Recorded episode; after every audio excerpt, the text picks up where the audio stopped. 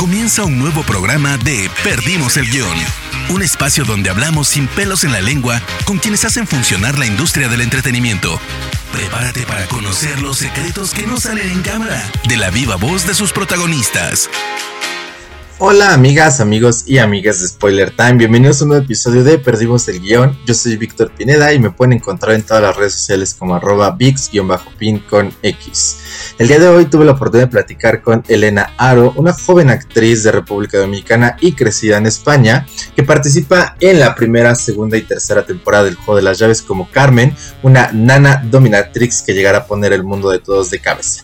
También platicamos acerca de cómo fue crecer con esta multiculturalidad, cómo se formó en Los Ángeles, sus papeles más importantes y cómo se ha ido abriendo paso en esta industria que cada día es más complicada, así como la importancia de visibilizar la migración y a los inmigrantes en el mundo del cine. Sin más, espero que les guste y pues vamos a darle. Hola amigos de Perdimos el Guión, bienvenidos a un nuevo episodio y en esta ocasión me acompaña una gran actriz que todos hemos visto en una gran serie de Amazon Prime Video que se llama El de las Llaves y ella es Elena Aro. Elena, ¿cómo estás? ¿Cómo, cómo, cómo te sientes el día de hoy? También muchísimas gracias por acompañarnos en este episodio. Hola, hola a todos, ¿qué tal? Pues muy agradecida, muy agradecida de que me invites a tu programa. Gracias. Perfecto. Oye, y una duda, ¿se pronuncia Aro o Jaro? Aro. no, sé, no sé por qué eh, aquí en México todo el mundo lo pronuncia Jaro. No sé si es porque eh, no, eh, no, sé si, si imitáis un poco el, la fonética americana. En Estados Unidos sí que me llaman Helena Haro, pero, pero no es Aro. Sí, ya, es que acá estamos muy pegados al gabacho y nos, quedamos con esas feas costumbres de, Estados Unidos. Pero lo pronuncie bien, me alegra. Siempre pronuncio mal los nombres. No. Perfecto. Elena, pues cuéntame un poquito. Eh, vamos a, navegar un poco por la historia de tu vida en la actuación y me gustaría saber cómo te acercas. ¿Cuál es tu primer acercamiento con, con el arte, con el cine, con la televisión? Pues es un momento bastante destacable en mi vida. Eh, yo tenía cinco años y mis padres me llevaron al cine a ver una película que, que, no debería ver con esa edad, una película de los 80 brasileña que se llamaba La Lambada. No sé si la has visto. Es una película de serie B o incluso C, pero, pero bueno, es como muy sexy, ¿no? la, protagonista baila el baile de la lambada y, y bueno, pues enamora al, al, chico que creo que era americano, el actor, y, bueno, pero el, pero el tema es que ella está metida en una red de prostitución y tal, entonces no sé por qué mis padres me llevaron a ver esa película. Pero el caso es que me acuerdo muy bien de, ir caminando hacia el cine y ver las, los carteles, ¿no? En el teatro y, y de repente algo como que me, como que me como que me dio muy fuerte dentro de mí, ¿no? Y dije, ay, yo quiero estar ahí arriba, ¿no? Y desde entonces eh, ha estado en mi mente desde aquel día, cada día, y, y, me acuerdo, pues con siete años, preguntarle a mis padres qué era el cine, cómo se hacía, y mis padres me dijeron, ah, el cine está en Hollywood, ¿y dónde está Hollywood? En California, en Estados Unidos, digo, ah, bueno, pues ahí es donde tengo que ir. Entonces, desde muy, muy pequeñita yo ya tenía muy claro lo que quería hacer, dónde quería ir y, y bueno, pues aquí estoy. Perfectísimo. Oye, y tu papá es español y tu mamá es dominicana y tú eres eh, nacida en República Dominicana, ¿cierto? Cierto. ¿Cómo, fue crecer con esta multiculturalidad entre España, y República Dominicana? Porque me imagino que creciste tanto con creencias o raíces latinas como con ciertas costumbres europeas, ¿no? ¿Cómo ayudó a formarte tanto como persona como actriz esta mezcla de culturas? Pues de pequeña fue un poco complicado porque yo siempre he notado como que no encajaba allá donde iba. Eh, em, la verdad es que me considero más española que dominicana porque, porque me he criado en España a los cinco años, nos mudamos todos a, Madrid, después nació mi hermana y entonces pues más que nada, o sea, me he criado bastante más en, en España, en Madrid pero, pero mi madre habla con acento dominicano, la comida que ella cocina es dominicana. Eh, íbamos allí algunos veranos. Eh, tengo muchísima familia en República Dominicana. Mi madre son 20 hermanos. o sea, que imagínate los primos que tengo que ni siquiera conozco, o sea, me, intentan añadir todos a Facebook, pero, pero es que no los conozco porque cada año nacen unos nuevos. Y, y nada, cuando llegué a Madrid me sentí un poquito fuera de lugar, eh, de repente dejé de comer porque no estaba acostumbrada a la comida, al frío, pero, pero me alegro muchísimo de que mi, de que mi padre en este caso decidiera criarnos eh, o, establecerse en, Madrid porque, porque la verdad es que crecer en Europa te da unos valores y una educación muy, muy importantes. Perfecto, me, parece increíble. Y de hecho tu acento es totalmente español, o sea, si uno te escuchara, yo pensaría que, naciste en, Dominicana, que el acento es total, totalmente español, muy, muy de Madrid y Barcelona. Oye, y te fuiste formando tanto en escuelas de Madrid como en Los Ángeles. Ajá. ¿Por qué de todas las escuelas de, actuación o de todas las escuelas a las que pudiste acudir, decidiste ir a Los Ángeles a estudiar? Bueno, yo decidí, mudarme a Los Ángeles por, porque siempre he querido vivir en Los Ángeles, porque ahí es la meca, ¿no? De lo que yo quiero conseguir. Y, y nada, fue en un momento muy, muy decisivo. De repente dije, mm, me voy, ¿no? Lo dejo, lo dejo todo aquí en Madrid y, y me voy a Los Ángeles. Y, o sea, no fue de la noche a la mañana porque el tema del visado, pues lleva meses, la preparación pero una vez que tomé ya la decisión de, venga, ah, ya me voy, me fui para allá. Y, desde el principio tuve muy claro que, que, tenía que aprovechar la oportunidad de, estudiar con, con, los buenos profesores que hay en Los Ángeles, ¿no? Porque hay unos profesores increíbles. Y al final decidí estudiar con Ivana Chabok, que, que ha sido la profesora de Brad Pitt, de Halle Berry, de Charlize Theron, de Jake Gyllenhaal, Beyoncé, o sea, la mitad de los grandes actorazos que hay ahora mismo han estudiado con ella y, fue una experiencia muy, muy positiva. Además, yo no quería empezar una escuela, mm, ¿sabes? Desde el primer curso, desde abajo, em, porque no tengo, o sea, yo no era principiante, entonces esta escuela directamente lo que hace es pasar escenas, pasar escenas y aparte a mí me, me venía muy bien entrenar en inglés porque no estaba acostumbrada y, fue una experiencia muy, muy buena. Se la recomiendo a todo el mundo. Siempre me gusta estudiar y, prepararme. Creo que, todos los artistas, los actores necesitan entrenar constantemente.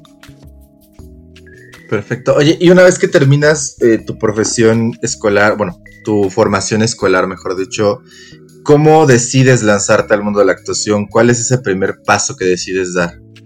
Bueno, yo, o sea, como te comento, siempre me estoy formando. O sea, nunca he terminado de formarme. Eh, de hecho, aquí estoy buscando también profesores, aunque ahora con la pandemia es muy difícil porque, porque las clases están cerradas y, y, hay clases en Zoom, pero no, me, no, no, me, no es igual. Y mm, yo empecé, em, pues mis padres, bueno, mi padre sobre todo estaba totalmente en contra de que yo fuera actriz. Él tenía ya previsto que yo fuera un agente de viajes, o sea, tenía como mi vida ya planeada. Yo dije, mm, no, yo quiero ser actriz y es lo que voy a hacer. Entonces empecé a estudiar allí en Madrid, en, una escuela de teatro que se llamaba Triángulo. La verdad es que no, no, no sé si está todavía abierta. Pero bueno, el, el caso es que, que, mientras estudiaba, pues empecé a hacer castings de, de, comerciales, eh, cortos de estudiantes en escuelas de cine. Y bueno, pues poco a poco, ¿no? Como para, para acostumbrarte a la cámara, a acostumbrarte a, a, estar en, en plano.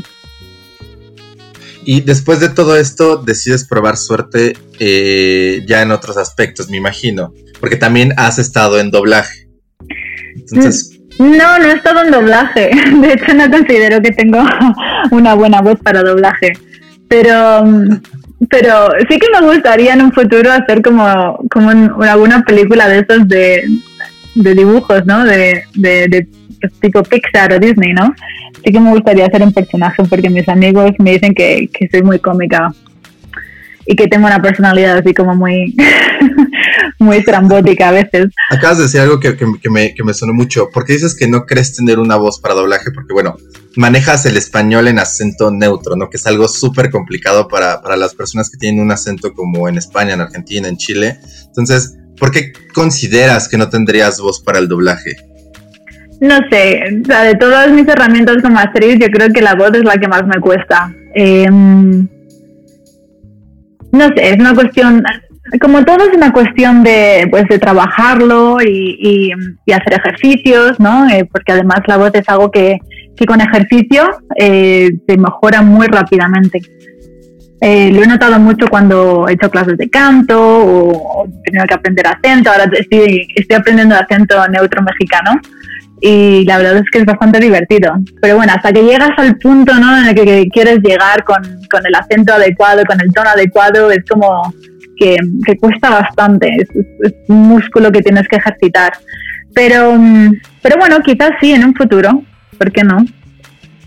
Perfecto. Y vamos, vamos ya un poquito más hacia, hacia tus papeles que has tenido en estos últimos años. ¿Cómo te sentiste participando en Promise Neverland? ¿Cómo es que llega esta oportunidad a, tu vida? Pues hice una audición para, para una escuela eh, de cine de Los Ángeles y yo pensaba que iba a ser un proyecto pequeño, pero al final fue un proyecto bastante grande, incluso ha ganado bastantes premios. Em, pues en este proyecto interpreto a, una, inmigrante mexicana que, cruza la frontera de Estados Unidos a pie eh, por el desierto con su hermano pequeño.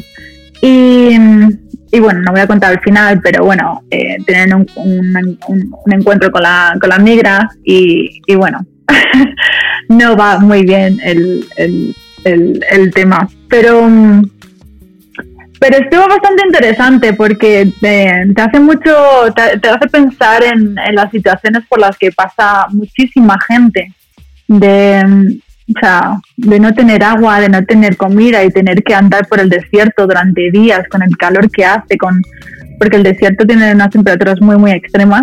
Y, y después, claro, eh, puede que lo consigan o puede que no lo consigan y cuando y si lo consiguen incluso después no pueden ni volver a su país porque porque como son ilegales mm, si salen no, no pueden volver a entrar pero sí eh, desde mi experiencia personal como inmigrante eh, ser inmigrante es una de las cosas más difíciles que puedes hacer como ser humano la gente no cuando yo cuando decidí mudarme a Estados Unidos mi padre me dijo el único consejo que me dio o aviso como quieras decirlo me dijo la vida de inmigrante es muy difícil. o sea que piénsatelo muy bien. Y sí, sí que tenía razón. Em, llegas a un país nuevo, gente mm, que no conoces de nada, la cultura que no conoces, o no sabes ni dónde está el banco, ¿no? Para, para ir a sacar dinero, el supermercado, cosas tan básicas, ¿no? Pero mm, el idioma, cosas así. Así que, no sé, fue una experiencia muy, muy bonita y muy, muy humilde. ¿Y tuviste oportunidad, digo, eh, de hablar con alguna persona que tuviera esa experiencia de cruzar la frontera como tu personaje? ¿O te llegaste a acercar, en, a lo mejor no con una persona, sino de manera indirecta con alguien que conociera a alguien en este sentido?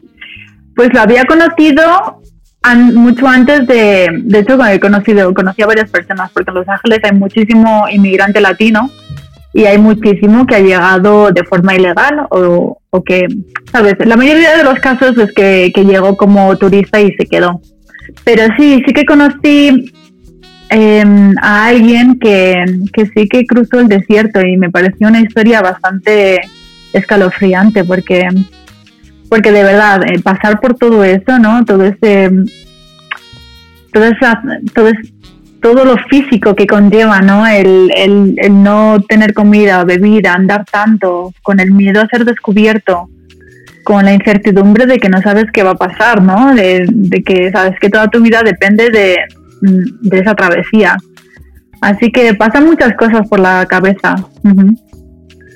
Perfecto. Oye, y sin politizar tanto la situación, porque no, no, me gustaría meterte con temas muy políticos, sí me gustaría saber tu opinión respecto a cómo el cine muestra la migración, especialmente de latinos hacia Estados Unidos.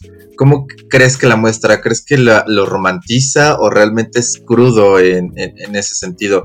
Y me refiero a lo mejor al cine un poco más comercial, como podemos verlo en cintas tipo Babel, o en, justo en esta en la que tú participaste. ¿Romantizan la situación o realmente son realistas en, las situaciones como, como suceden a estas personas?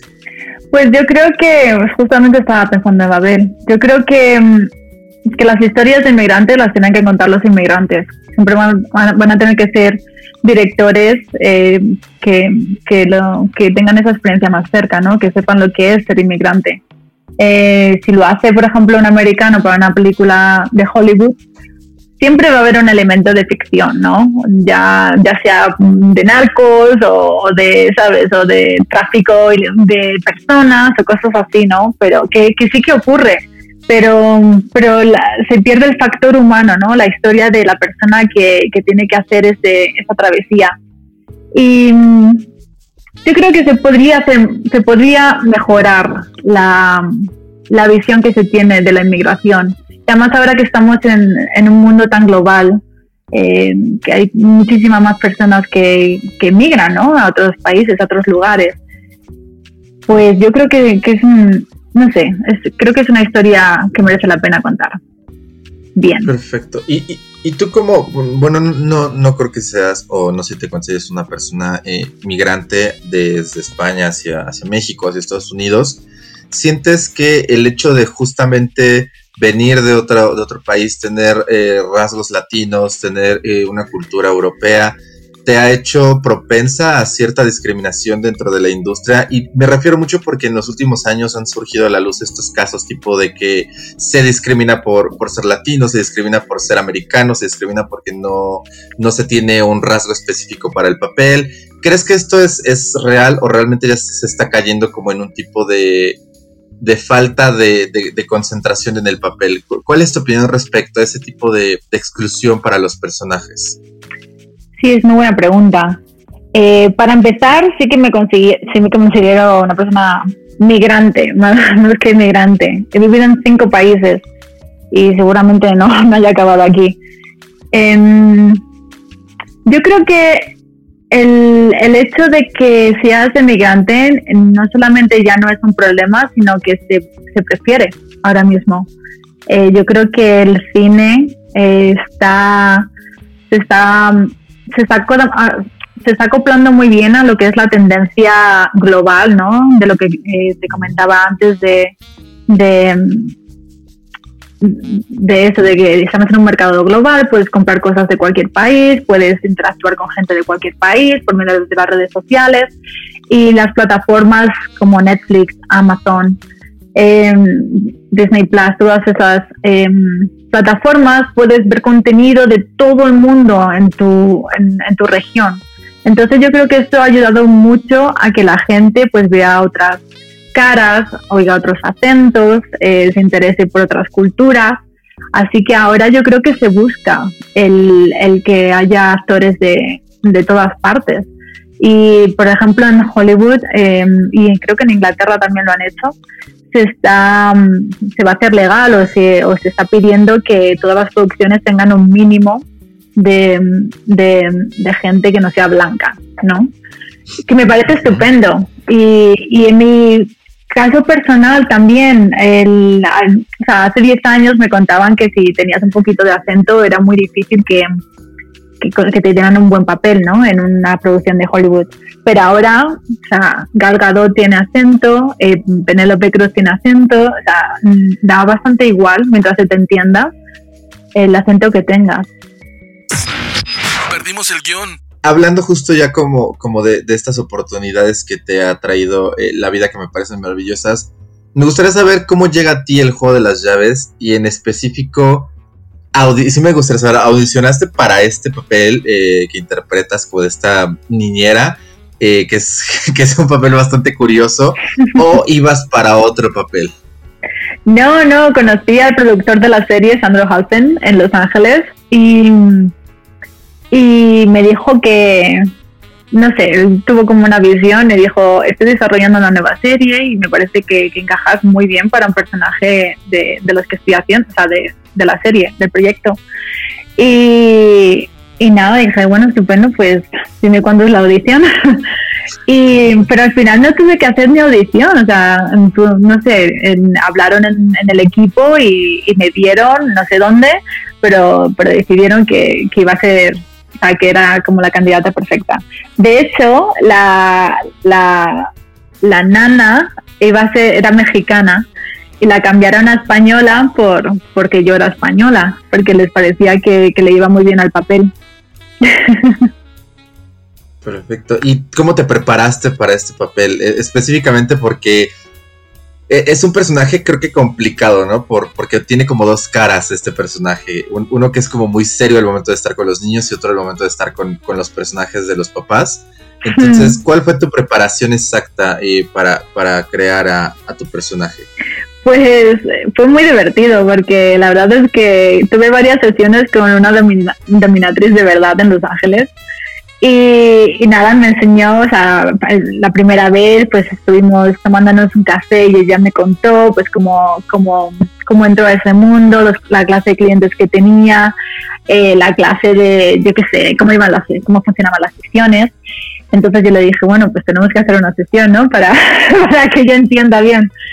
Y nada, hicimos una sesión y me ató, me azotó, todo bastante relajado, ¿no? ¿no? No fue una sesión real, era más que nada para que yo tomase contacto con, con, con, el mundo, con su mundo.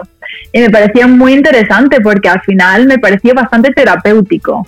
El, el hecho de, no sé, para mí es como la gente que corre una maratón, ¿no? O sea, es algo que físicamente sufres, no es nada agradable. Pero cuando acabas, te sientes bien mentalmente.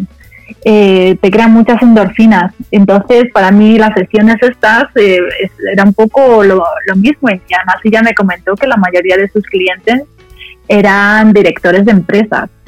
Y, y, no sé, me parecía un mundo fascinante. Yo no sabía nada de este mundo o no estaba básicamente interesada, ¿no? No había tenido contacto con ello y, y después eh, te das cuenta de que es un submundo, que hay muchísimas, muchísimas, no sé, cosas y, capas y, historias súper interesantes. Después estuve viendo documentales, eh, leyendo libros e historias autobiográficas de, de Dominatrix. Y, y sí, la verdad es que es muy interesante. Y yo la nana la, la interpreté en mi cabeza como, como una especie de Mary Poppins. agresiva, que educa tanto a los hijos como a los mayores, ¿no? Eh, no sé, eh, me, me divierte mucho con Carmen.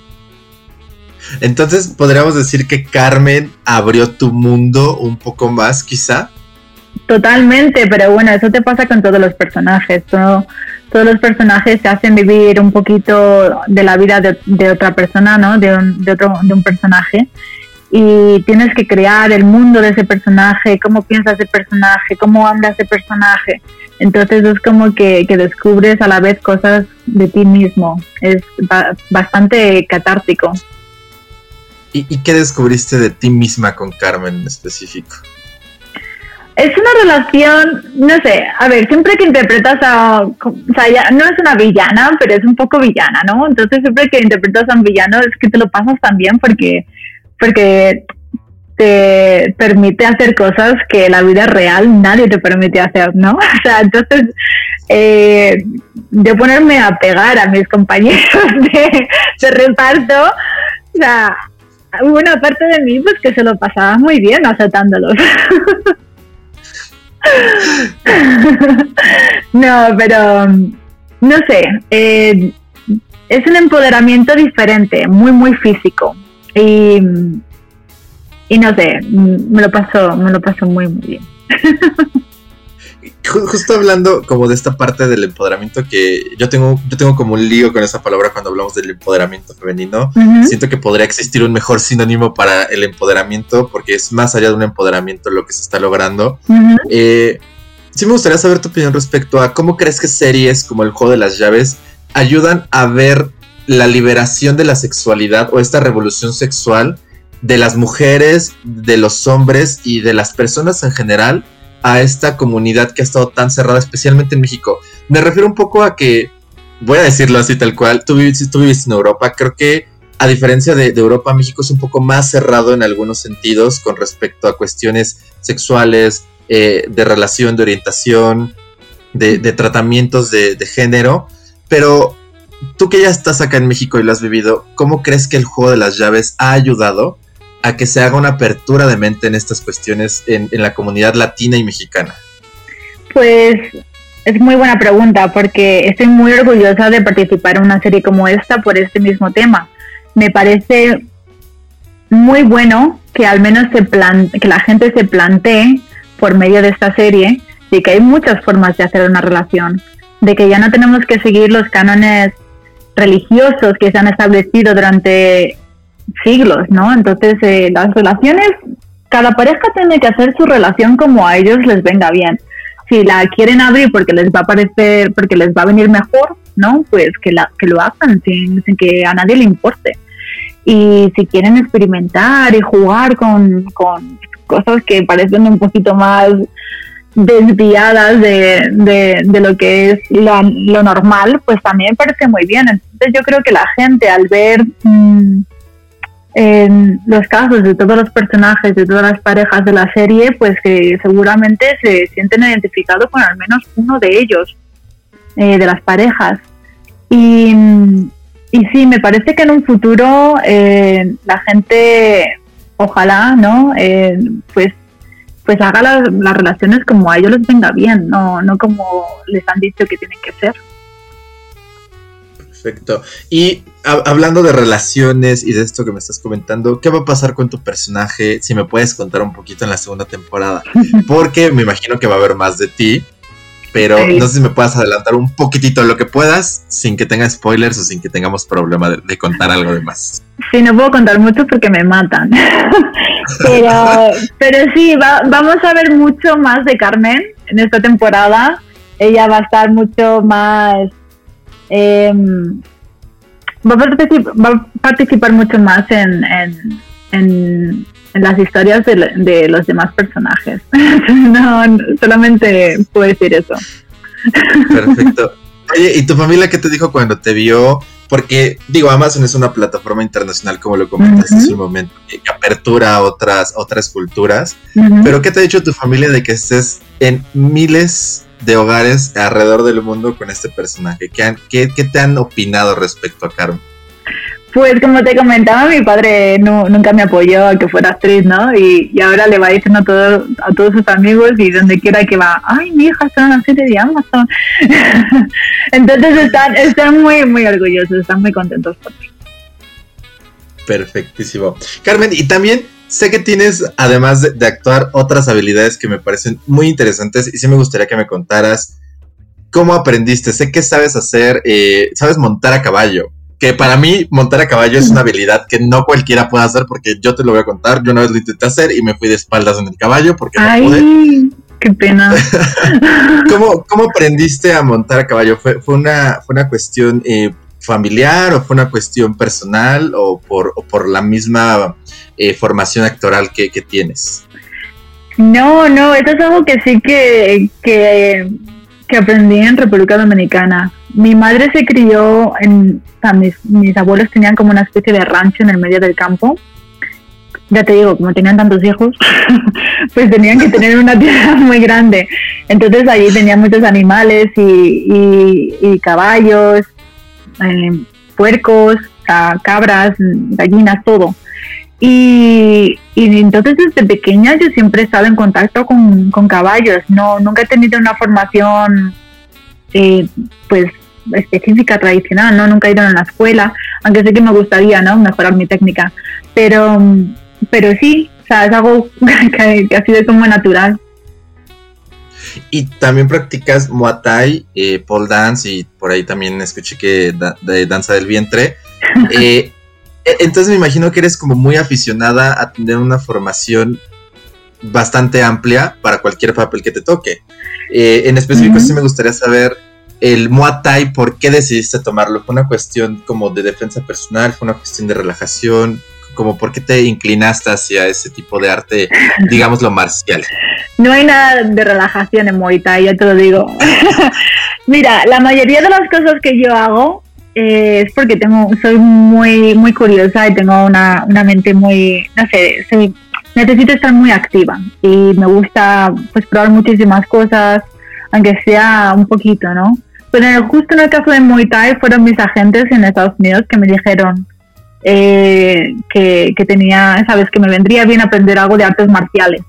Y me dijeron que Muay Thai, porque Muay Thai pues se ve pues bien en cámara, ¿no? Y, y estuve en Muay Thai casi, no, ¿cuánto estuve? No mucho, seis meses, porque al final de los seis meses tenía las piernas totalmente amoratadas, o sea, me dolía todo el cuerpo y yo decía, mm, esto no es para mí, ya, ya sé la técnica, ya sé las bases, ya sé pegar puños y, y ya está, no, no, no puedo más con esto. Y, pero fue muy, muy curioso, muy, muy curioso, sí, muy, fue bastante divertido. La verdad es que me gustaría utilizarlo, lo que aprendí para algún papel de acción. Perfecto. Y ahorita que estás hablando justo de utilizar esto para un papel de acción, ¿has estado probando eh, suerte este 2020 en algún casting en específico? ¿O eh, ya has tenido suerte pegándole algún casting, no solo en México, sino también en Estados Unidos? ¿O por ahora te estás concentrando solo en, en, actuación acá en, en México? No, yo hago castings desde donde me llamen. O sea, ya te digo que o sea, yo voy viajando por el mundo eh, donde haya trabajo. Ahora mismo estoy en México, pero, pero me encantaría trabajar en Los Ángeles, en España, en Inglaterra, en Francia, donde sea. Y, sí, estaba haciendo castings, pero, pero bueno, ya sabes, la mayoría de los castings no salen, ¿no? Pero, pero es algo que los, todos los actores ya tienen en cuenta. Hay unos que te duelen más que otros, ¿no? Cuando no salen. Pero, pero sí, bastantes castings y, tengo, eh, tengo bastantes proyectos este año. Lo tengo casi lleno ya. Eh, de la mayoría, como siempre, no se puede hablar. Me encantaría contarte, pero, pero no puedo. Y luego a final de año grabamos, si no me equivoco, la tercera temporada de Juego de las Llaves. Uh, perfecto, eso es una exclusiva, creo. no, no es exclusiva porque ya había salido, pero bueno, si no, no te lo podré decir. no te preocupes. Oye, y, justo hablando de estos castings que has estado realizando, eh, ¿cómo te afectó a ti este 2020? Eh, realmente fue un año duro para ti como actriz, todo lo que ha causado la pandemia. Y asumada esta pregunta, me gustaría que me respondieras el, ¿cómo, cómo crees que cambia el mundo para los actores con todas estas nuevas normalidades, en específico para aquellos que hacen teatro? Mm. Sí, es muy, muy buena pregunta. A ver, personalmente el 2020 me fue muy bien. Profesionalmente no había nada que hacer, pero claro, yo desde el principio ya me lo tomé, o sea, ya, ya me hice a la idea de que, de que no íbamos a poder trabajar. De hecho, la temporada 2 la teníamos que haber empezado a grabar en, en marzo del año pasado, justo como dos semanas después de que empezase la pandemia mundial. Así que la retrasaron y gracias a Dios la pudimos grabar el, a, finales del año pasado y principios de este, con muchísimas medidas de seguridad. Nos hacían test cada dos días. Eh, muchísima distancia social, no, no, no pudieron casi contratar extras, entonces la gente del equipo técnico tenía que hacer de extra en la serie. Y, nos tenían a todos encerrados en, en, un, en un hotel para, para que nadie se contagiase. Entonces eh, eso fue bastante, bastante fuerte, pero al final la sacamos adelante y, y, va a salir, va a salir pronto. Y después me da mucha pena por el teatro. Eh, sé que en España sí que se está haciendo teatro con aforo limitado, pero, pero claro, por ejemplo, los mundos musicales pues no les compensa, ¿no? Tiene una producción tan grande que no les, no, no les compensa vender el 40% de las entradas o 60%, porque necesitan pues, pues casi todo el cupo, ¿no? Para, para que les hagan las cuentas. Entonces, no sé, eh, también pienso mucho los músicos que no pueden hacer conciertos. Y, de hecho sé que hay muchos músicos que, que, están haciendo ahora proyectos de televisión y cine porque no, no pueden hacer ellos nada con su carrera. No sé, ya veremos. Espero que todo esto pase pronto, como todo el mundo, ¿no? Que estamos ya hartos. Y yo tengo, tengo la intuición de que a finales de año ya vamos a estar bien. O casi, casi ya bien. Perdimos el guion. ya para ir cerrando, me gustaría hacerte un par de preguntas más y unas de ley que son aquí en, en Perdimos el Guión. Eh, me gustaría saber un poco respecto a qué es lo que más te ha traído de México. ya llevas un rato acá por lo que entiendo, pero más allá de, de, lo profesional y en lo que te has visto envuelta, ¿cómo sientes que te han tratado los mexicanos? ¿Ya sientes que es una cuarta casa para ti? Digo, porque eres dominicana, española, estuviste también en Los Ángeles sí me gustaría saber si ya te sientes parte de, la comunidad eh, mexicana.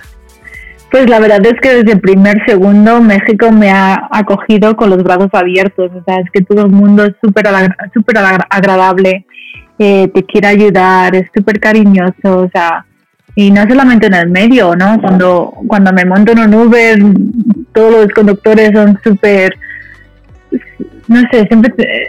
hay un gran, hay, un gran sentimiento de, de estar en servicio, ¿no? De la cultura mexicana hacia los demás, hacia un bien común, ¿no? Que para mí es bastante similar a la cultura asiática. Y eso lo valoro muchísimo porque mm, em, me identifico con, con ese sentimiento. En México, pues eso, todo el mundo siempre que puede te ayuda, em, siempre tienen como una buena cara, no, no, no hablan, no son agresivos al hablar, la comida es increíble. Los estoy, estoy viajando pues localmente por el país, ¿no? Para descubrir el país y, cada, cada vez que voy a un sitio, pues es como mejor que el anterior, más bonito. Hay muchísimos lugares, muchísimos rincones preciosos en este país. O sea, estoy muy, muy agradecida de vivir aquí ahora. Perfecto, espero que sí te guste la comida porque es nuestro mero mole. Sí, sí, me encanta, además me encanta el picante. Que todo el mundo me dice, eres la primera española que conozco que le encanta el picante. E, eres la primera extranjera que yo conozco que le encanta el picante porque mi jefe también es argentino y come cero, cero picante. sí, no, me encanta. O sea, me enchido mucho y lo paso muy mal, pero es que no puedo parar.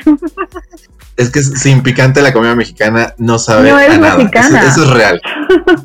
Es como la asiática, sin picante tampoco es comida asiática. Entonces, sí, sí, sí. Qué bueno que te agrade.